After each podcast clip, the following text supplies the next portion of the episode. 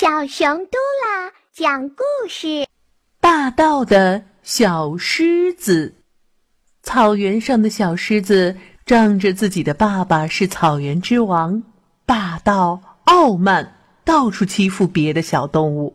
森林里的动物都知道他是狮子大王的孩子，都敢怒不敢言。这一天，小羚羊在草原上吃草。小狮子突然窜出来，双手叉腰，傲慢地对小羚羊说：“哼，这草原是我家的，你不许吃。”小羚羊说：“咩，这草原是大家的，怎么会是你的？”小狮子生气地吼道：“哼，我爸爸是草原上的国王，草原上的一切都是我家的。”小羚羊只好默默的离开。小象看到树上的果子熟透了，掉在地上，走过去吃了起来。正当吃得香甜时，小狮子又跑过来说：“谁让你吃这树上的果子的？不许吃！这果子是我家的。”小象委屈的说：“哦。”这怎么是你家的呢？这是大家的。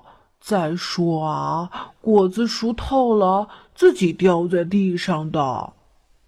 小狮子凶狠狠地说：“哼，掉在地上的也是我家的，不许你吃。”小象生气的走掉了。一群美丽的蝴蝶在花丛中勤劳的工作，小狮子又来捣乱。不断的追赶着蝴蝶，使它们无法停落下来采集花粉。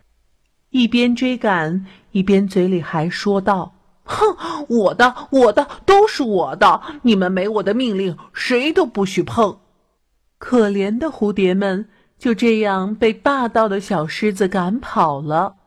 后来，新的国王上任，小狮子的爸爸因为不会治理王国。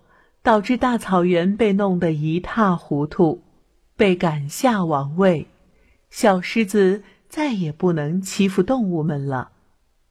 新任的草原之王啊，非常善良勤劳，整个大草原都被他管理的非常好，动物们也因为不用再受小狮子的欺负而感到高兴。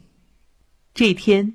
小狮子孤零零一个人来到草原上吃树上的果子，突然看到小象、小羚羊和以前被自己欺负过的小动物们向自己走过来。